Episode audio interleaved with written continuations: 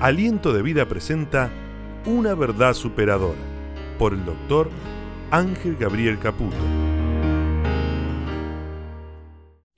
Esta es una fracción del mensaje del doctor Ángel Gabriel Caputo dirigido a los presentes en el auditorio Aliento de Vida y a toda América Latina a través de las diferentes plataformas asociadas.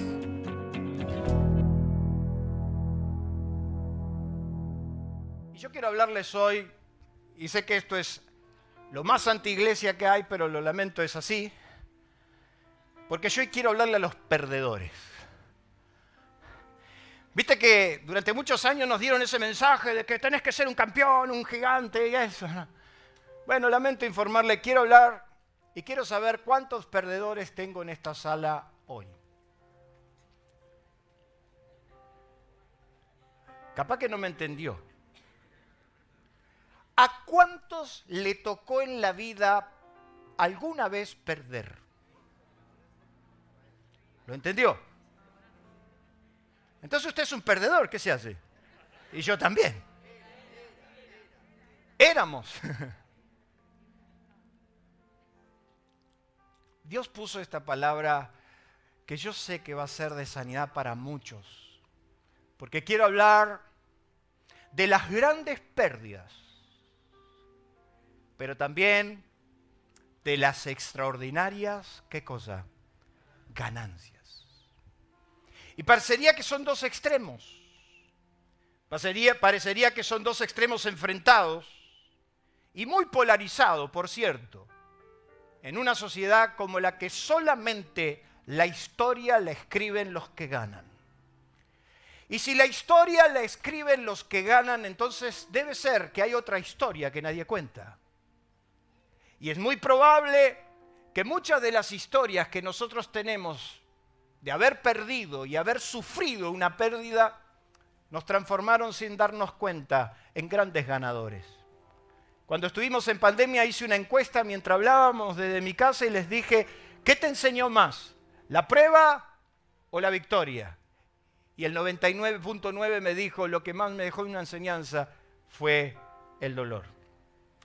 Y es por eso que quiero invocar una de las mejores cartas de la Biblia, Filipenses, capítulo 3, versos 7 y 8, el gran apóstol San Pablo.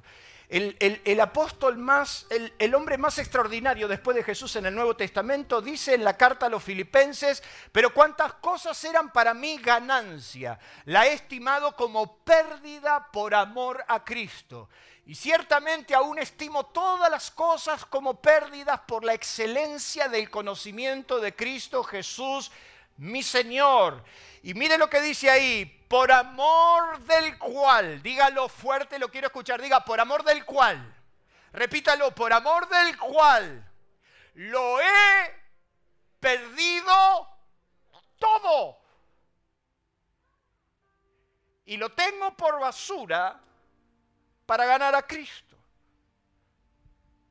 Otra traducción más clara dice, antes creía que esas cosas eran valiosas, pero ahora considero que no tienen ningún valor debido a lo que Cristo ha hecho. Así es, todo lo demás no vale nada cuando se lo compara con el infinito valor de conocer a Cristo Jesús, mi Señor. Por amor a Él, he desechado todo lo demás y lo considero basura a fin de ganar a Cristo. He aprendido a perder. Y he notado que todo lo que llamé que fue lo peor que me pasó en la vida cuando perdí, me di cuenta que fue lo mejor que me pudo pasar.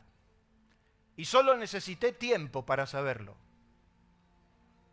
Claro, a nadie le gusta esa situación.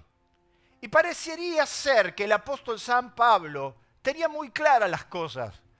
Pablo tenía muy en claro que menos es más y sabía con exactitud lo que era perder para ganar. De hecho, que en la misma carta, Pablo va a decir una palabra que la usamos mucho cuando despedimos a un ser querido, el apóstol San Pablo en su carta ahí a los filipenses decía, porque para mí el vivir es Cristo, pero el morir me es ganancia. Y entonces parece que él tenía muy claro cuándo se gana y cuándo se pierde. Y parecería que nosotros vivimos en una sociedad donde no tenemos muy claro cuándo ganamos y cuándo perdemos. ¿Usted ha hablado alguna vez con el dueño de un banco? Yo he hablado. Tengo un amigo que es dueño de un banco, un banco muy grande. Y me di cuenta al momento que empezaba a hablar con él, que estaba hablando con una persona que nunca tenía límites. Era una persona que me decía, yo cuando tomaba mis vacaciones jugaba a ir al aeropuerto con lo puesto y me tomaba el primer avión que salía, no importa dónde. Y así podía estar seis meses. Entonces de repente llegaba al aeropuerto con lo puesto y decía, ¿cuál es el primer vuelo que tengo lugar? Hay uno a Alaska, lo tomo y se iba a Alaska. Y entonces estando en Alaska, compraba todo lo que necesitaba y cuando tenía que salir dejaba todo en el hotel, le regalaba todo a las, a las, chicas que limpiaban y todo, y se iba al aeropuerto y desde Alaska decía, ¿cuál es el primer vuelo que sale? Y sale uno a Mozambique y lo tomaba. No tuve límites. Viví toda mi vida con más de 10 guardaespaldas. Las habitaciones de mi casa ni las conocía. Hasta que Dios, y usó una frase que a mí me impactó, hasta que Dios me quitó todo lo que me sobraba. Entonces es increíble ver que bajo nuestra óptica, muchas veces lo que nosotros llamamos nuestro peor pérdida puede ser nuestro mejor bien. Y entonces Pablo empieza a jugar con esto de perder o ganar. Y yo quiero que entienda que no nos gusta perder. Y es una de las enseñanzas más fuertes de la vida, cualquiera sea el caso. No estoy hablando solo de dinero, porque cuando estoy hablando de pérdida, lo único que estamos hablando por ahí es de dinero. Pero muchos de nosotros no solamente hemos perdido dinero, muchos de nosotros hemos perdido buen nombre, hemos perdido familiares, amigos. ¿A cuántos les ha pasado perder un gran amigo por decirle una verdad? Levanten la mano. Cualquiera fuera el caso, no nos gusta perder. Sin embargo, donde más ganamos sin darnos cuenta por lo que podemos afirmar que perdiendo muchas veces es como, dígamelo usted, ganamos. Así que quiero que usted tome nota porque hay lecciones que tenemos que aprender. Y la primera lección que yo quiero que juntos saquemos conclusión y nos demos cuenta, porque a todos nos pasa, es que tenemos que aprender a soltar lo que no es nuestro. ¿Sabe por qué nos duele tanto perder? Porque nos aferramos a cosas que por ahí Dios nos nos dio. ¿Sabe por qué nosotros nos duele tanto perder una posición? Porque por ahí no era lo que Dios tenía para nosotros o no era lo que nosotros tendríamos que haber agarrado. Tenemos que aprender a soltar precisamente aquellas cosas que nos molestaban, aquellas cargas innecesarias, aquellos pesos muertos que muchas veces tenemos a nuestro alrededor y lo único que nos hacen es impedirnos crecer. ¿Cuántos tienen un peso muerto cerca? No mira a su esposo ni a su esposa. Pero de repente, aquellas, aquellas cosas que están a nuestro alrededor y que nosotros las aferramos y nos agarramos mucho, que no es lo que Dios nos dio para nuestra felicidad, que no es lo que Dios nos dio para nuestro, nuestro crecimiento, pero nos aferramos, nos agarramos a eso y no nos damos cuenta que eso nos está reteniendo, que eso nos está demorando en nuestro camino. Abraham tuvo que deshacerse de algo que Dios nunca se lo había dado. Dios le dijo a Abraham, yo te quiero librar de toda esta generación y toda esta genética perversa que te rodea. Vete de tu parentela y de este pueblo. Ay, sacarte de encima a la tía Carmela, qué bendición. Y después de todo, para lo único que servía la tía era para hablarnos mal de todo el mundo. ¿De qué te sirve una persona así? De repente sacarte de encima aquellas personas nocivas que nunca tienen un comentario positivo para hacerte, que siempre con su manera de hablar te están, tirando para abajo. Vos de repente te estás levantando como podés, tuviste el COVID, tu hija tuvo el COVID, tu hijo tuvo COVID, la peste en casa. Y cuando por, estás por sacar en la cabeza por arriba, te llaman para decirte, ¿cómo estás? ¿Cómo te sentís? Mira que vuelve, ¿eh? mira que vuelve. Satanás. Entonces Dios le dijo a Abraham, te quiero librar de Lot. Porque Lot trae muchos problemas. Es un sobrino medio aragán, ventajoso. Es el que te saca ventaja, siempre te va a sacar algo. ¿Usted no tiene a su alrededor alguna gente que lo único que hace es sacarte? Usted no tiene gente cerca que lo único, lo único que hace, dicen los centroamericanos, es jalarte. Es lo que nosotros conocimos vulgarmente como los chupasangre. ¿Tiene usted en su casa un chupasangre? Esa fue la conversación que tuve con mi papá cuando empecé el secundario. Me sentó y me dijo, hijo, la carrera que quieras, papá te la va a pagar, no quiero que te pase lo que a mí me pasó y que me digan que soy un italiano ignorante. Me dijo, eso sí, una cosa te voy a decir. Vos te vas a estudiar. Y si te llevas una materia, te vas a trabajar de día y a una, una materia. Te vas a trabajar de día y a estudiar de noche. Y si no querés estudiar, te vas a trabajar porque en esta casa vago no alimente. Mire qué trastornado quedé las cosas estaban claras.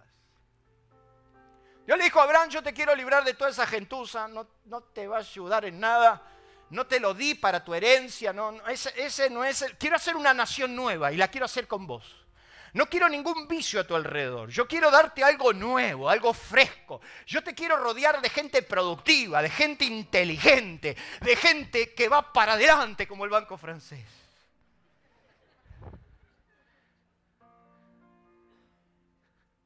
¿A usted no le gusta estar rodeado de gente que tiene siempre un pensamiento positivo? Que tiene buena onda, que siempre está mirando lo bueno, a pesar de lo malo, está mirando lo bueno. Entonces Dios le dijo, vete de tu tierra y de tu parentela. Sin embargo, con el paso del tiempo, usted conoce, usted conoce la situación. Él se llevó a Lot y eso le trajo muchos problemas hasta que llegó un momento que se dio cuenta que su bendición estaba frenada. Y entonces llegó el momento de perder. Y aunque a usted le parezca mentira, Abraham tuvo que entender que si él perdía a su sobrino, ganaba en bendición. Y a veces nos cuesta romper lazos almáticos, a veces nos cuesta romper con esas cosas que nos tiran para abajo, con esas cosas que nos tiran para atrás, con ese negocio que no funcionó, con eso que no anda, con eso que venís renegando hace años. Y de repente no tenés la fuerza de golpear. Y Abraham entonces entendió que si no se deshacía de Lot, él no podía seguir adelante. Por favor, no piense, esto no lo autoriza usted a deshacerse de su esposo o de su esposo, ¿verdad? Ni de su hijo, porque usted va a llegar a la casa y dice, el pastor dijo, fuera de la casa. Aunque algunos estarían bien autorizados para sacar ese grandulote de casa y mandarlo a trabajar a la vida. Pero dice que Abraham entendió. Se cansó de los problemas, de la gente problemática. Y yo quiero decirle que no sé si es la edad, si me está afectando la andropausia, no sé qué me pasa, cada vez me banco menos a los problemáticos. Y se los avisa su pastor por la duda, tenga cuidado cuando me trae un problema. En cualquier momento puede valar del primer piso. Abraham entendió que estaba cansado de problemas, que toda la historia con Lot fue problemas que nunca se valió por sí mismo, que nunca... Y, estaba la bendición sobre Abraham, pero estaba demorada. Y como estaba demorada, Abraham tuvo que aprender y tuvo que entender que era el momento de perder. Y hay momentos en tu vida donde vas a tener que perder para ganar. Porque hay un dicho que dice que hay gente que mejor perderla. Deme un aplauso.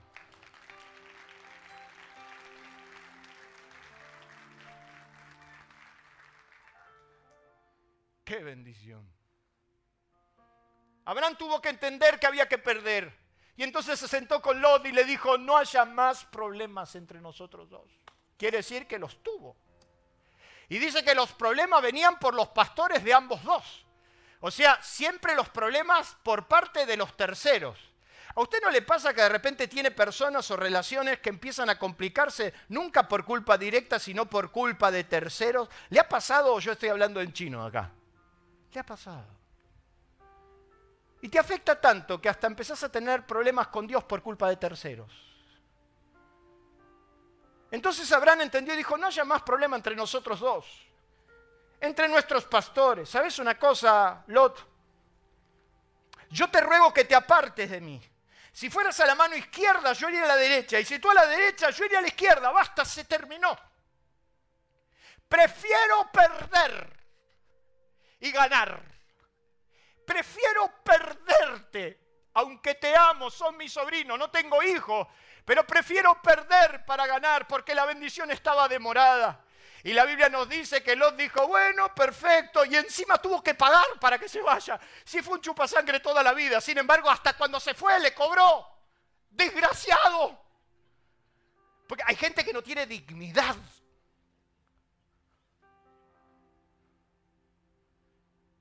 Como el dicho ese que siempre decís vos, Gustavo, vive de tus padres hasta que puedas vivir de tus hijos, ¿verdad? Entonces, Abraham dijo, ¿sabes una cosa, Lot?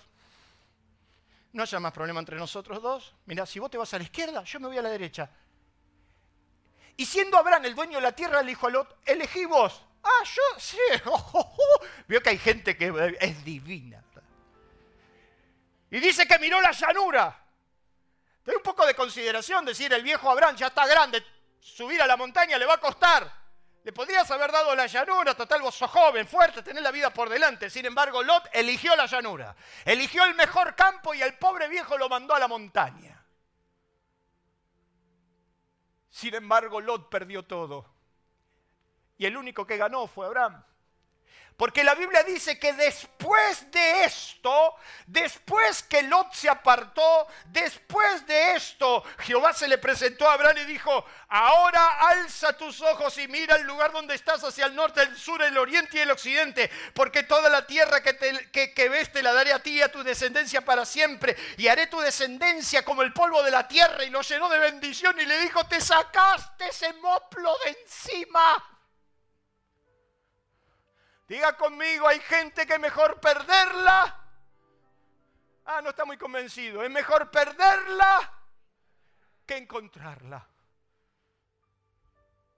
Cuando uno mira la lista del apóstol San Pablo cuando termina su ministerio, Pablo, si usted mira, no tengo el tiempo hoy, yo le tengo un estudio que ya lo vamos a ver cuando empiecen las clases bíblicas de los colaboradores de Pablo. Y usted mira todos los colaboradores de Pablo, todos los que rodeaban la mesa de Pablo, todos los que estaban en el ministerio pastoral con Pablo. Sin embargo, cuando Pablo termina su carrera, a la carta a los Timoteos le escribe a Timoteo y le dice algo muy particular. Le dice en primer lugar que Demas, un colaborador de él, lo desamparó amando el mundo. El atorrante dijo, me tenés harto con los principios de Dios, me voy al mundo.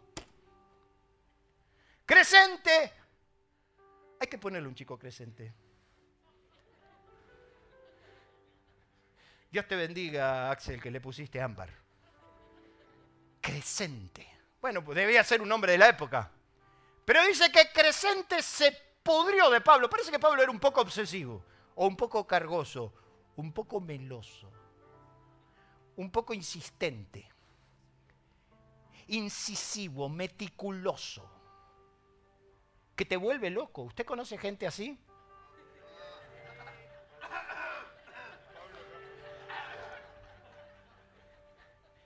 De esa gente que dice, ¿por qué Gustavo, alias Chayán, dejó la jirafa acá?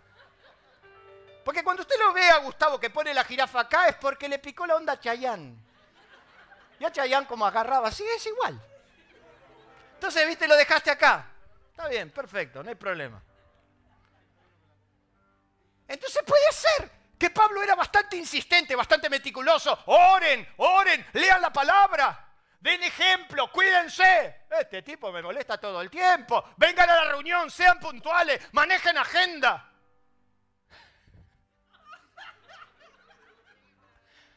Hay que presupuestarse, hay que ordenarse.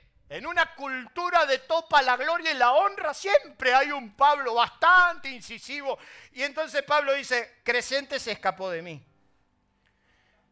Se escapó. Se fue. Tito, a Tito lo tuve que sacrificar y lo mandé a Efeso. Y valía la pena porque Efeso era la iglesia más grande y se estaba descontrolando y dije, al mejor que tengo, ¿quién me quedó? Y Danielito, Daniel. Dios te guarde, hermano. Esperemos la nueva generación antes que Gustavo te usurpe el piano, ¿me ¿entendés? Entonces dice, a Tito lo sacrifiqué y Tito está muy ocupado porque se fue a Efeso. Tíquico, lo tuve que sacrificar también y lo tuve que mandar. Alejandro el caldelero, Usted cuando mire las otras crónicas, Alejandro era su colaborador, era uno de los mejores colaboradores de Pablo. Sin embargo, cuando Pablo termina la carta dice, Alejandro en definitiva, ese buenito, ese que me ayudaba tanto, me causó muchos males, el Señor le pague. Parece que estaba enojado Pablo. Que el Señor se la devuelva con creces. Porque encima habló mal de mí por todos lados y le dice, le dice a Timoteo, cuídate también de ese sinvergüenza.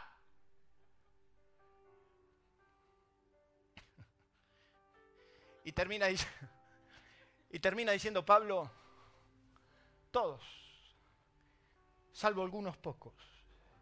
Lucas, Marcos, que yo pensé que no servía para nada, tráemelo, me es útil. Y vos, porque todos me desampararon. Y perdí. Y perdí a los mejores, y perdí, y perdí, y perdí. Y Pablo dice, acto seguido. Pero ¿saben una cosa? Eso me enseñó.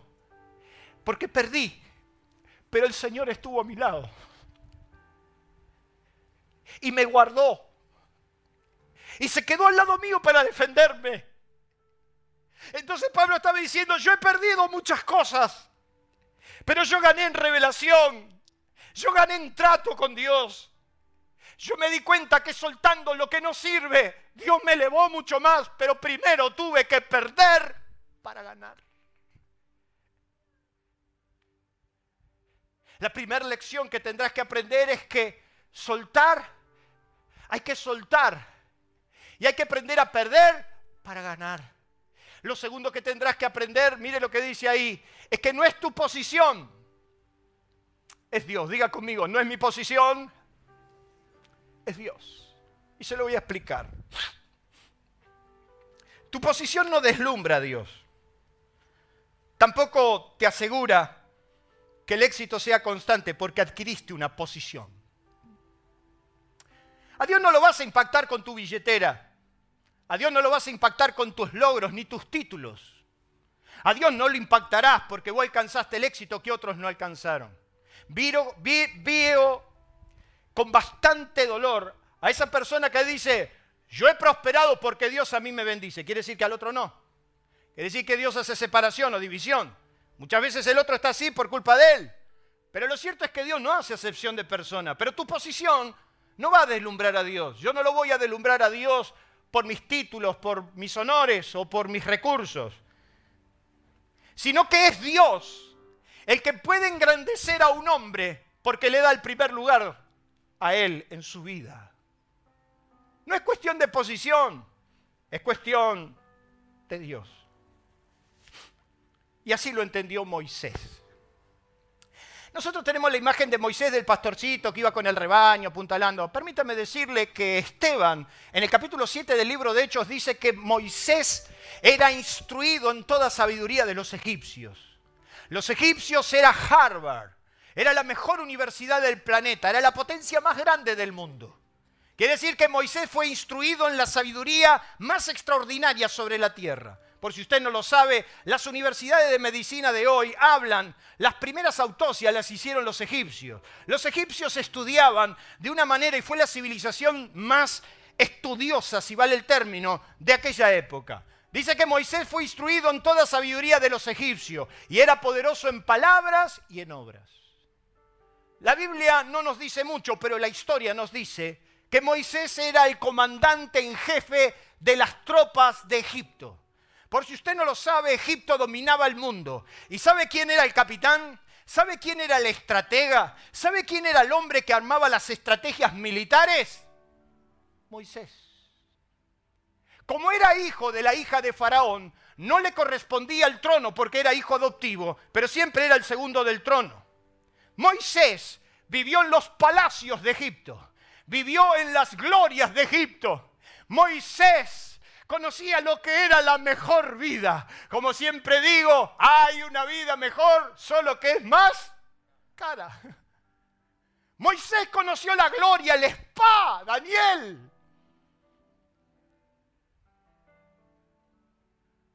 ¿A cuánto le gusta ir al spa? Algunos ni saben qué es, ¿verdad? Bien harías. Qué lindo es estar ahí y alguien te, como dice un amigo mío, te rasque el pescuezo, ¿verdad? Y te eche esos aceites, esas piedras calientes.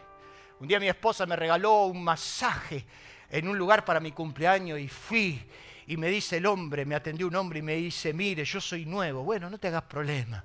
Y entonces me dice, ¿cuál sería el masaje que a usted le gusta? Le digo, mire, acabo de venir de un lugar que me hicieron un masaje con piedras calientes.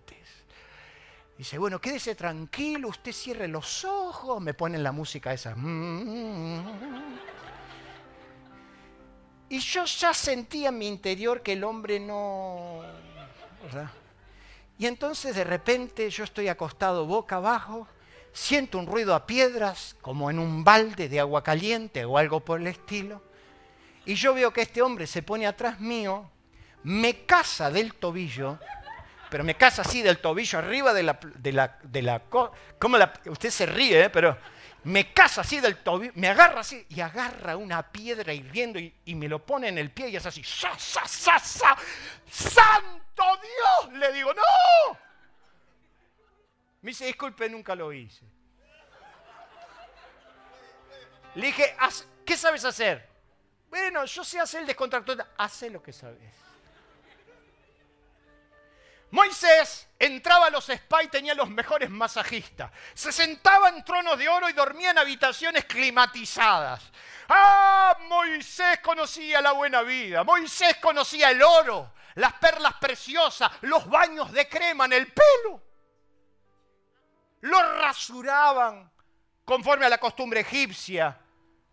Cuando se acercaba una mujer conocía el olor a perfume. Vivía la gran vida Moisés. Pero tuvo un problema. El problema es que había en su corazón un llamado por Dios.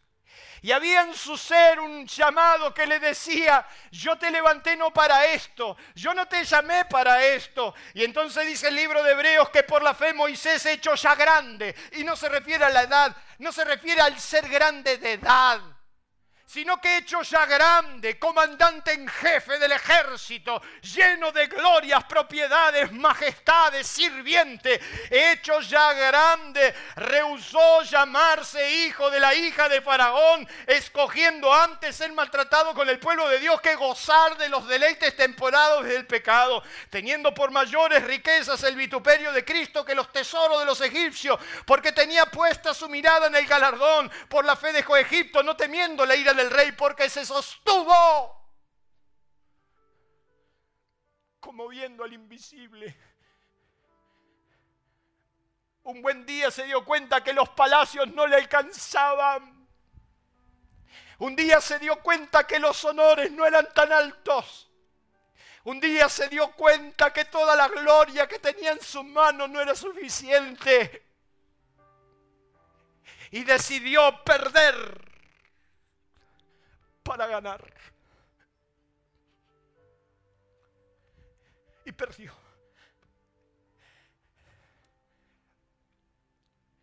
Y dejó todo.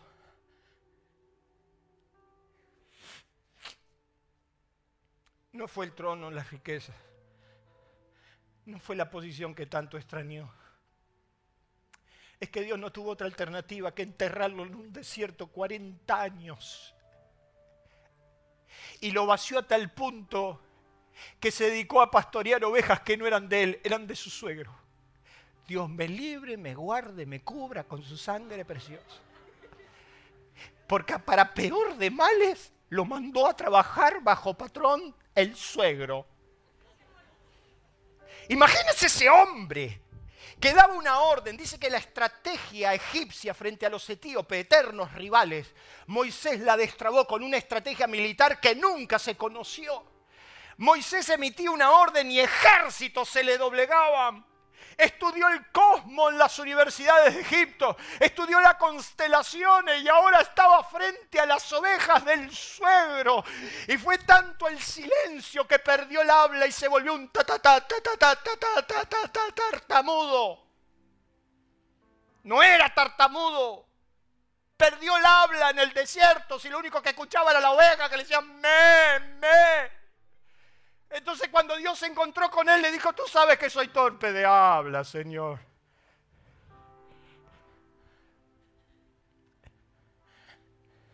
Usted se ríe. Hay que perder un palacio como el que tenía. Hay que perder una posición como la que él tenía. Pero él se dio cuenta que no es cuestión de posición, es cuestión de tener a Dios. ¿Me deja? Lo tercero que tendrás que aprender, mire qué lindo, qué pastor estimulante hoy tiene. ¿eh? ¿Lo puede leer? Mientras usted lo lee. Para vos, Nati. Y aprovecho para mandarte un beso. Nati Navarro, la operaron de sus riñones. Dios te bendiga, Nati, te levante, te amamos, te extrañamos. Que Ismael te sirva y te cuide durante mucho tiempo. Morder el polvo te hará bien. José supo que el mundo se inclinaba ante él, pero necesitó morder el polvo de la envidia y la traición de sus hermanos, vivió la injusticia de la cárcel, la mentira de los demás, y usted ya conoce el relato. La Biblia nos dice que José la pasó mal durante mucho tiempo y es el Salmo 105 que he escogido para que usted entienda la película. El Salmo 105 dice Dios, trajo hambre sobre la tierra y quebrantó todo sustento de pan, envió un varón delante de ellos a José, que fue vendido por siervo. Afligieron sus pies con grillos, en cárcel fue puesta su persona hasta la hora que se cumplió su palabra. El dicho de Jehová lo probó. Envió el rey y lo soltó. El Señor de los pueblos lo dejó ir libre, lo puso por señor de su casa y por gobernador de todas sus posesiones, para que reprimiera a los grandes como él quisiera y a los ancianos enseñara sabiduría. Cuando usted lee a partir del capítulo 40, cuando usted empieza a ver la historia de José, usted empieza a darse cuenta de un hombre que un día Dios le mostró que el mundo se le iba a inclinar, pero acto seguido pasó toda la historia dramática de sus hermanos por envidia, lo venden, lo tiran, pero un buen día, un buen día ante Faraón, es Faraón que lo queda mirando y le dice, ¿dónde encontraré otro como este hombre que esté el Espíritu de Dios? Y dice que Faraón se quitó el anillo de su mano y lo puso en la mano de José y dijo, por cuanto Dios te ha dado todo esto, no hay más grande en el trono que vos y por tu palabra se gobernará esta nación. Pero tuvo que perder para ganar. Y la Biblia nos enseña que cuando se revela a sus hermanos le dice, yo soy José, no se preocupen, ustedes no me mandaron acá, Dios preparó todo esto, he mordido el polvo de la tierra durante mucho tiempo para preparar mi corazón, Dios preparó en la derrota el corazón del gran gobernador de Egipto. Dice que la Biblia, que Egipto recogió trigo a montones y fue prosperado. Morder el polvo te hará bien. Y perdiste, y perdiste, y perdiste. Y te tocó perder. Y aprendiste a ser un buen perdedor. ¿Cuántos aprendieron a ser buenos perdedores?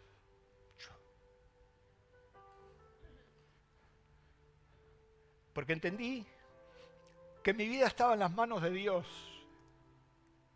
y que lo mejor que pude hacer fue perder para que mi corazón esté lo suficientemente sano para cuando me toque ganar. Porque José podría haber agarrado a sus hermanos y partirlos al medio. Sin embargo, le dijo, yo los voy a traer a esta tierra y los voy a sustentar con lo mejor de la tierra. Vayan y díganle a papá que la tierra de Egipto es mía. Vayan y díganle a Jacob, al viejo, al viejo papá, tráelo, tráelo, venía a Gosén, venía la mejor tierra porque la riqueza de Egipto es mía. Yo lo sustentaré, yo pagaré de mi plata y lo mejor de la tierra será de ustedes. Dice los hermanos que cuando se murió Jacob dijeron, este, este se va a vengar de todo el daño. Y dice la Biblia que le dijeron los hermanos, sea aquí por siervos, perdonanos. Y, y dice que José lloraba mientras ellos hablaban y le decía, yo estoy en lugar de Dios, ustedes pensaron mal, ustedes me hicieron morder el polvo, ustedes lo pensaron mal, pero Dios lo encaminó a bien para salvar a toda esta nación. No me trajeron ustedes a mí, Dios me trajo acá. Entonces aprenderás que Jesús es el que dijo, ni un pelo de tu cabeza se cae sin que mi padre lo sepa. Eh, Josecito, ¿dónde estás, José? Estás preocupado, José, por el pelo. ¿Es así? Y hasta los pelos los tenemos contados. Y entonces Dios dice, mira Danielito, le vamos a hacer un touch. Todo blanco. Y viste una foto, nos conocemos hace 25 años, ¿no, Dani? Qué jóvenes que éramos. Dios. Pero va pasando el tiempo. Y entonces aprendes que lo que perdiste formó tu carácter. Porque Dios no te puede dar, ni te puede transformar en el Señor de Egipto si había tanto orgullo en tu corazón si habría tanta vanidad, tanta soberbia. Entonces aprendiste a tener empatía por el otro. Entonces entendés cuando viene alguien y dicen, ¿sabes? Yo lo he perdido todo. Yo tengo una especialidad. Mi especialidad es lo que lo perdieron todo. Y cuando viene un empresario y me dice, yo perdí todo, yo miro y yo sé dónde está. Yo sé el dolor que él pasa. Yo estuve ahí. Yo sé lo que se siente. Morder el polvo te hará bien y amar. Cuando te tocó perder, amar, ¿qué dice ahí? Te nivela.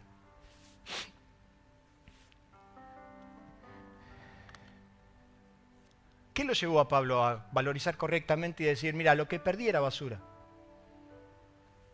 ¿Quiere que le cuente quién era Pablo? Pablo, Pablo tenía la mejor instrucción teológica que se conocía era estrictamente judío y observador de la ley.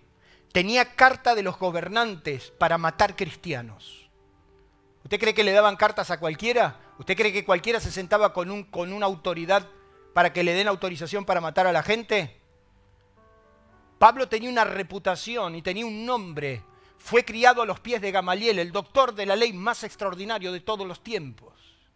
Los gobernantes le daban cartas para que él vaya a matar y asesinar y le daban toda la confianza y tenía presupuesto ilimitado. Hasta que un día yendo a Damasco se encontró con el Señor y lo desplumó de un solo saque. Cayó al piso diciendo, ¿quién eres, Señor? Porque Pablo dijo, todo eso era basura. Todo lo que perdí era basura porque lo que gané, lo que gané fue extraordinario y lo hice por amor. Quiere decir que Pablo el sistema de valorización lo tenía correcto cuando aprendió que el amor por Dios era su pasión, su dinámica. Estaba mal encauzado, pero Dios lo encaminó. Y entonces es el mismo que expresa su pasión, su amor, en la carta a los romanos, diciendo, ¿qué nos separará del amor de Cristo?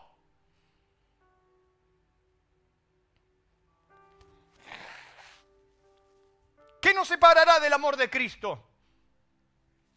Tribulación, angustia, persecución, hambre, desnudez, peligro, espada. Usted lo lee y dice, ay, qué folclórico, qué lindo esto. Mire, dice que a él lo apedrearon dos veces. Un día lo bajaron con una canasta de un muro porque lo mataban. Dice que un par de veces se murió y lo tuvieron que resucitar sus discípulos. Fue a fundar iglesia y ¿sabe lo que tenía que hacer? Trabajar de día y de noche para no vivir de nadie. Le dice a los corintios, he trabajado de día y de noche, mis manos me alcanzaron. He trabajado de día y de noche para no serles carga a nadie. Hasta me banqué mi ministerio. Y no solamente me banqué mi ministerio, banqué a Tito, banqué al otro que también me salió para atrás. Los banqué a todos.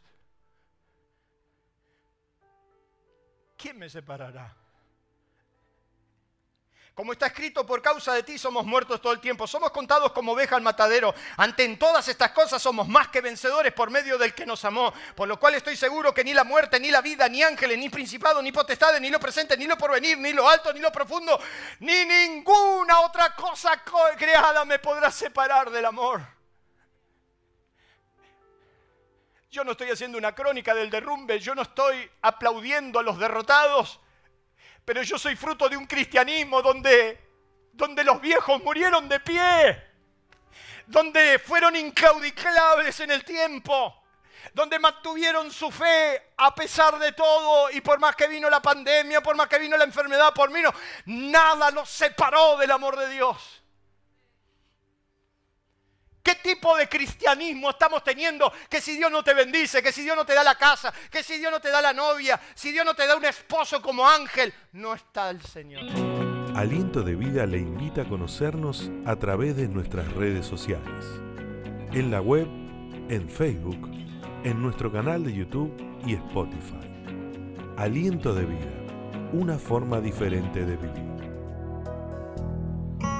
Aliento Escucha, nuestro WhatsApp 11 3948 5138. 11 3948 5138. Aliento escucha. Estamos tan, agarrados de los alfileres que guarda con lo que decimos porque se ofendan y no vienen más. En esta iglesia está muy fuerte el aire acondicionado en las primeras dos líneas. Si pasaríamos calor, me voy de esta iglesia porque en las primeras dos líneas hay mucho calor. Y así son. Y así es el ser humano. Es que a mí no me dieron, a mí no me llamaron, a mí no, no a mí no me dieron oportunidad. Yo no pude ministrar, mi, mi, y usted lo conoce, mi, mi, mi, mi, mi, mi, mi.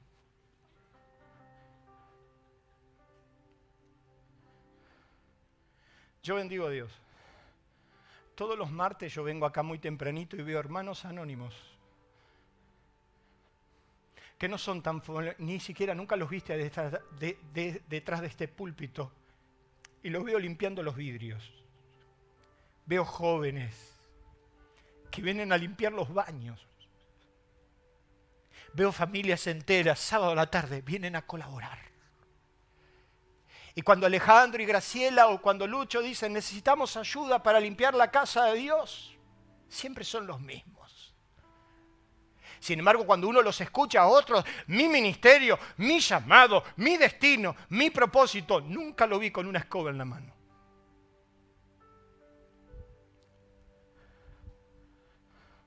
Pero cuando amas, cuando tu pasión por Dios y tu amor por Dios es tan entrañable, ¿qué te importa perder? Si ganás ¿Qué importa perder una posición si ganas? ¿Cuántos a esta altura del mensaje me van entendiendo? Porque me falta un tanto más. ¿Puedo? Entonces, ¿qué haces si te tocó perder?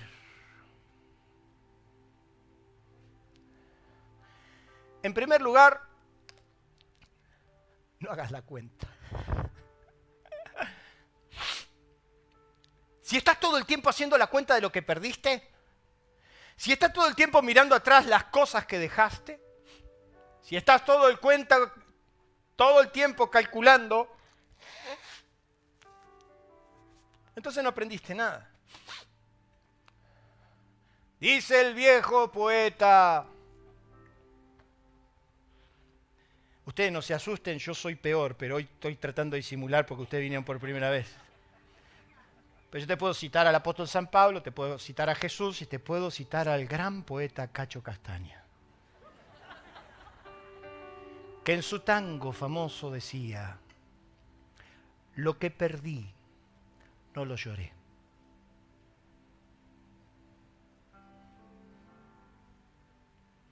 Lo que perdí, no lo lloré. Se están cuchillando de qué tango, qué tango. Después ponerle en casa a Cacho Castaña lo que perdí no lo lloré.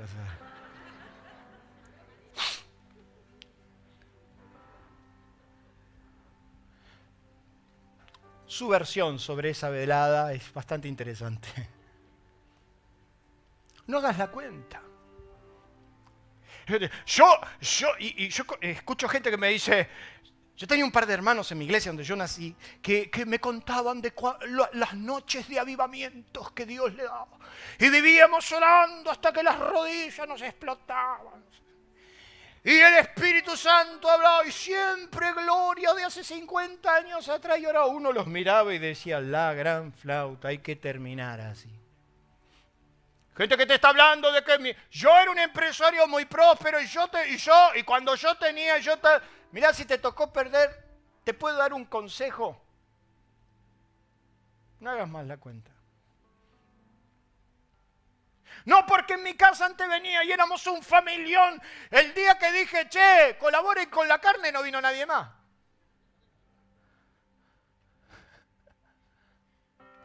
Y ahora te tocó la Navidad estar solo, con una tarta de jamón.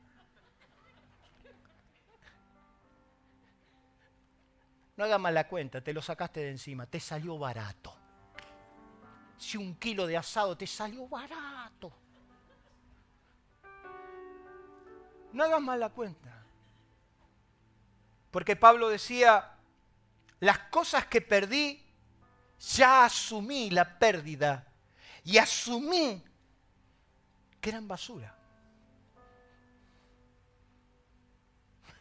Por favor, no piense así de una persona, pero si lo que perdiste, había que perderlo, si lo que perdiste te hizo ganar en paz, en comunión, capaz que estoy mejor ahora, mira, no tendré tanto, pero sabes una cosa, no veo a ese cretino toda la mañana.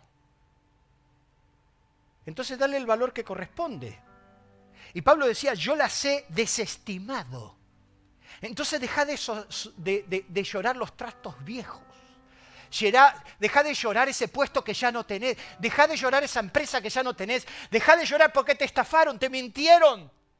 Tuviste que perder, tuviste que resignarte. Perdiste la propiedad, perdiste esto, pero ¿sabes qué? En comparación a lo que ganaste, porque eso te acercó a Dios, porque te hizo distinto, eso es basura. Denle un fuerte aplauso a Dios. Y es por eso que lo segundo que tenés que hacer es valorar correctamente las cosas. Valorar correctamente las cosas. ¿Lo que perdiste te acercó a Cristo o te alejó? Esa es la pregunta que te tenés que hacer. ¿Lo que perdiste te acercó a Dios o te alejó de Dios? Si lo que perdiste te alejaba de Dios, es basura. Si lo que perdiste te acercó a Dios, eso fue lo mejor que te pasó. Dios sabía que la única manera de sacarme la empresa era quebrándome. Porque dos años antes de quebrar con mi primera empresa, Dios me la pidió y no se la di. Y cuando Dios me dijo, deja, cerrá este circo, no te va a ir bien, yo sin embargo dije, dame dos años. Necesito comprar mi casa, necesito terminar, dame dos años. Y exactamente a los dos años, yo puedo decirte el día y la hora que un hombre se paró en un púlpito y habló de las cosas que te alejaban de Dios. Y lo que me estaba alejando de Dios era la empresa. Y esa noche en mi iglesia Dios me dijo, deja, eso te está alejando. Y yo dije, no, dame dos años.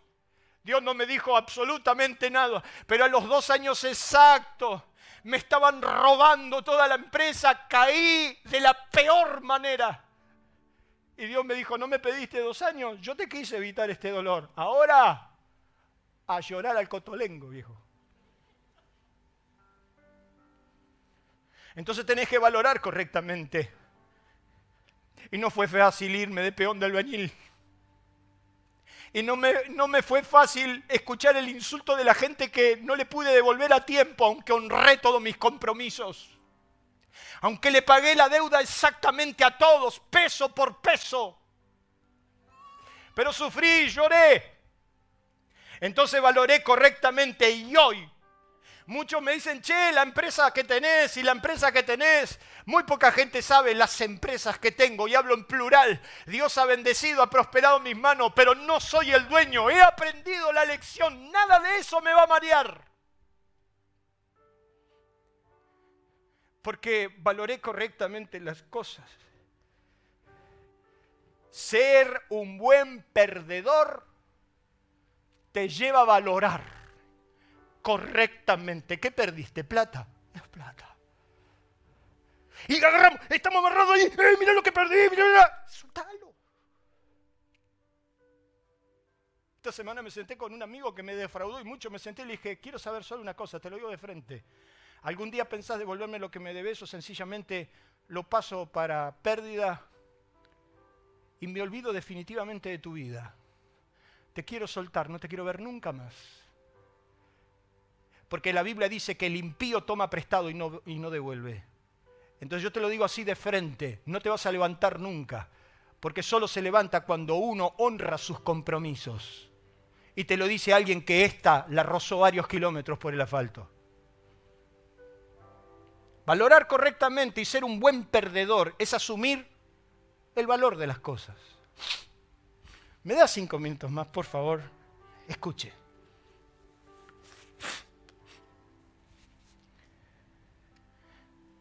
Pedro dice que el día que se hizo la gran pesca,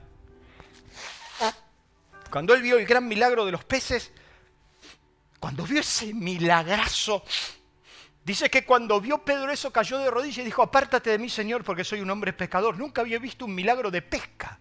Había trabajado toda la noche y no había pescado y, de golpe Jesús le dijo, boga mar adentro y echad vuestras redes para pescar. Y cuando vio que las redes estaban explotadas, Pedro había pasado de redes sucias a redes llenas y barcos hundidos, menos de 24 horas. ¿Cómo se puede hacer para pasar de la escasez absoluta a la prosperidad absoluta en menos de 24 horas? Y cuando, cuando Pedro vio esto, dice que cayó de rodillas y dijo, apártate de mí, Señor, soy un hombre pecador. Y entonces Jesús le dijo, no te hagas problema, Pedro, a partir de ahora serás pescador de alma. Y llegando a tierra, dejándolo todo, le siguieron. O sea que Pedro dejó su barca, dejó los pescados, dejó todo. Era un empresario próspero, tenía tres barcas junto a Jacob y, su hermano. Entonces quiere decir que él dejándolo todo. Pero cuando pasa el tiempo, parece que Pedro no quedó muy conforme. Y yo me lo imagino a Pedro que soñaba todas las noches el barquito que dejé. Me enamoré de este, lo estoy siguiendo nos tiene del sol a sol ministrando a esta gentuza, cuando yo podría estar en alta mar. Dios tiene un barco que navega en alta mar. Es un viejo hit que cantábamos en mi época. Y Jesucristo es el capitán. Y Pedro me imagino que toda la noche habrá pegado alguna que otra noche, como vos, sinvergüenza, como vos, que vos decís, mirá la empresa, que, mirá el auto que, mirá, mirá, mirá, lo que perdí.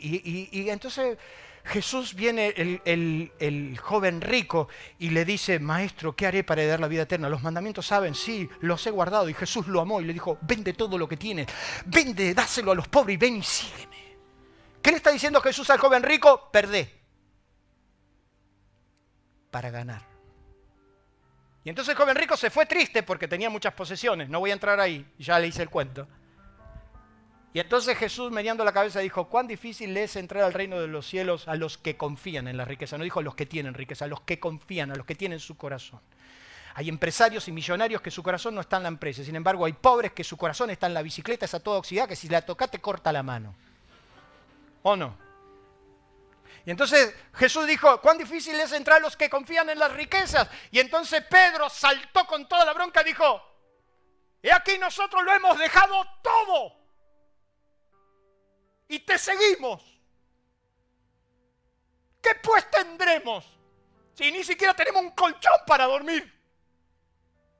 Y Jesús lo miró a Pedro y le dijo, no hay nadie que no haya dejado casa, hermanos, tierras, posesiones, que no reciban este tiempo cien veces más y en el futuro la vida eterna. Valoriza correctamente, Pedro. No hagas la cuenta valorá correctamente y termino.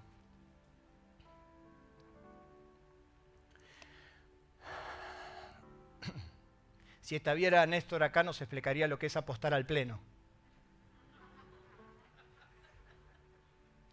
vergüenza.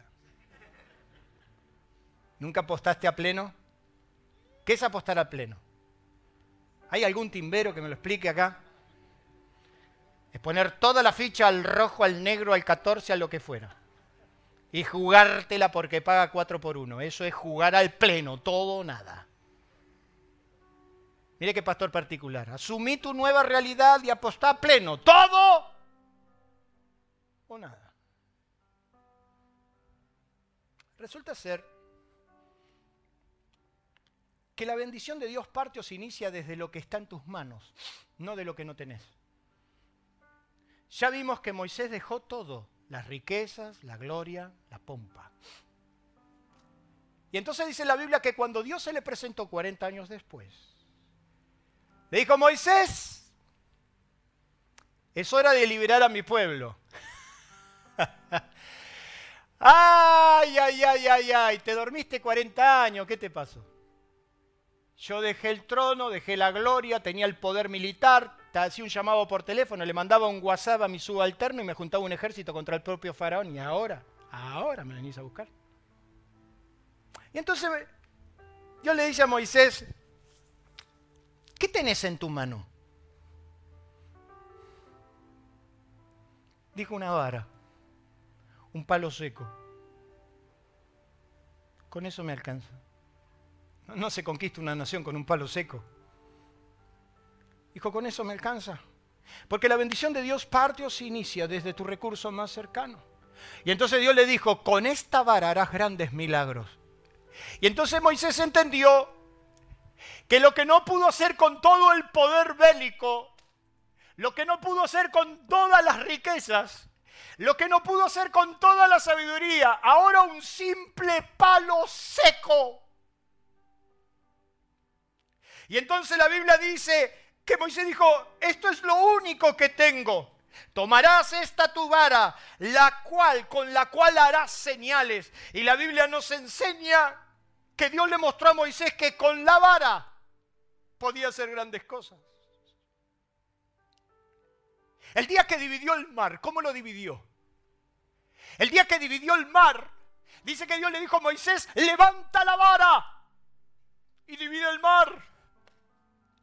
Y atrás venía Faraón con todo el poder y no pudo detener las aguas. Y Moisés con un palo seco detuvo las alas.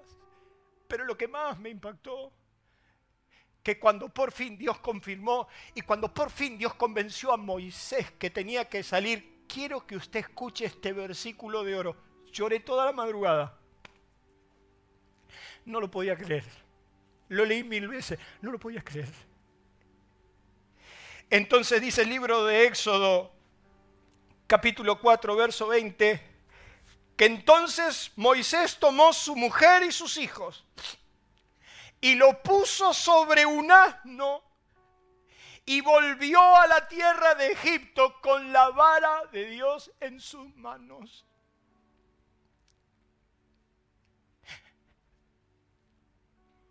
Se fue con la gloria y volvió con un burro. Solo un burro y un palo para liberar a su nación. Perdió todo, pero ganó todo. Perdió todo, pero ganó absolutamente todo, montado en un burrito, con un palo seco. El trono de Faraón que un día lo despidió, lo vio volver lo que nadie se imaginó, que con un burrito y un palo en las manos de Dios se puede hacer que más que con un ejército entero y todas las riquezas del mundo, las cuales Él ya había dejado.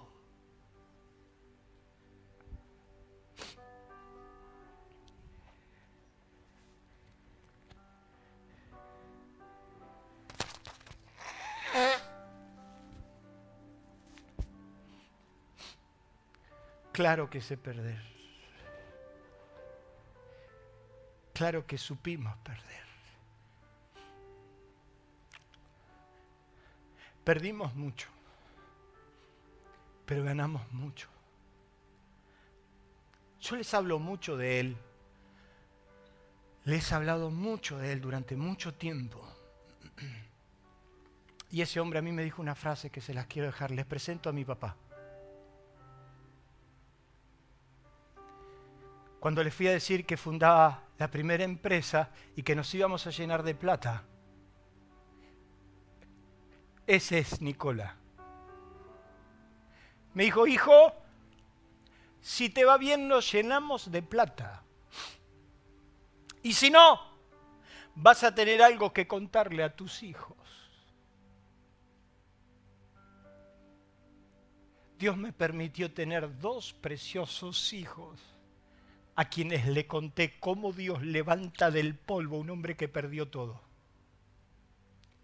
Tuve la bendición de tener dos hijos hermosos, de tenerlos conmigo y de decirle constantemente cómo Dios hace para un hombre que casi se pega un tiro en la cabeza, un hombre que perdió absolutamente, cómo se levanta del polvo de abajo del polvo y se transforma en lo que hoy es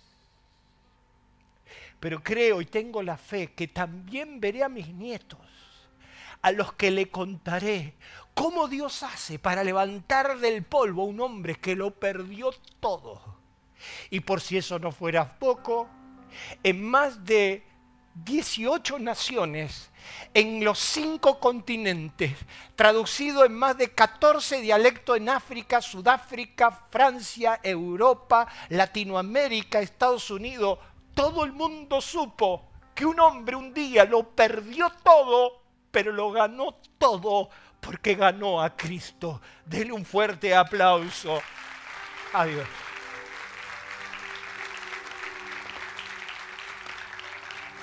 Póngase en pie.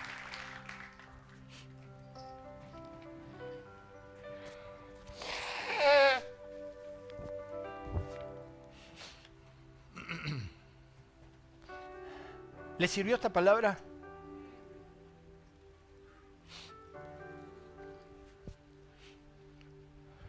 Muchos de ustedes perdieron, pero no asumieron la pérdida.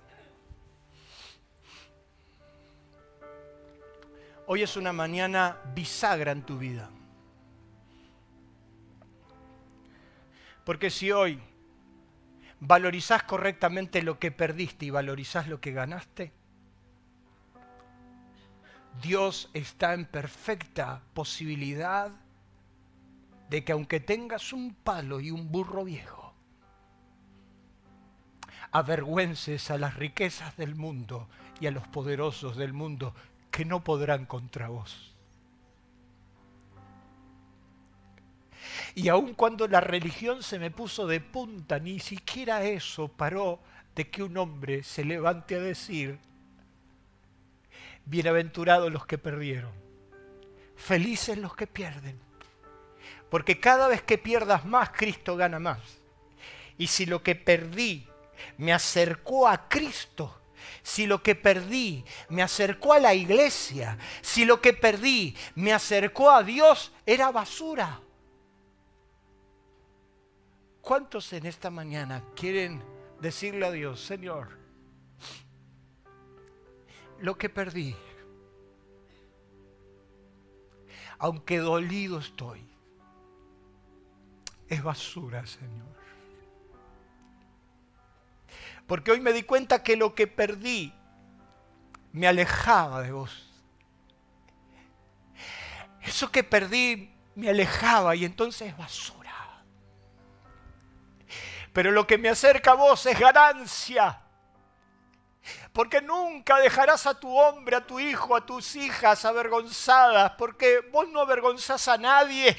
Y porque aunque perdí y aunque tenga que soltarlo definitivamente, hoy lo suelto y corto amarras. Para ganarte, Cristo.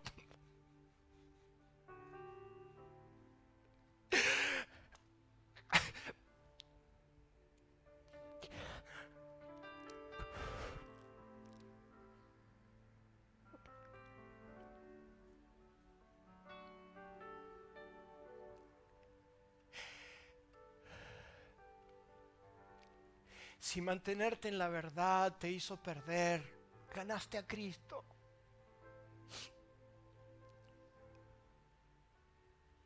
Si pararte de mano con tus amigos te hizo perderlos, ganaste a Cristo. Y hoy lo que he perdido lo tengo por basura porque he ganado a Cristo. ¿Cuántos en esta mañana quieren ganar a Cristo y lo único que le interesa es Cristo? Y lo único que desean es Cristo. Levante su mano conmigo, Dios necesita verlas. Hoy aquí te decimos, Señor, que no hay nada más importante en la vida. No hay nada más importante, no hay nada más sublime que ganar tu corazón. Aliento de Vida presentó Una verdad superadora. Si usted quiere recibir más sobre estos y otros mensajes, escríbanos a info@alientodevida.com.a o visite nuestras redes sociales. el motivo de mi vida. Nuestro auditorio se encuentra en la ciudad de San Justo, Partido de la Matanza, provincia de Buenos Aires, Argentina. Usted será muy bienvenido en este lugar. Aliento de vida, una forma diferente de vivir.